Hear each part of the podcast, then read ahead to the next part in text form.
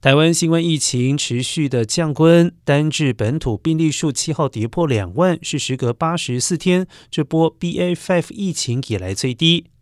但是国际新变异株在即，台湾首度检验出 BQ.1 本土个案，是北部四岁女童为轻症个案。另外，疫情指挥中心指挥官王必胜预告，BA.5 次世代疫苗将在本周三抵达台湾，十一月十八号开打。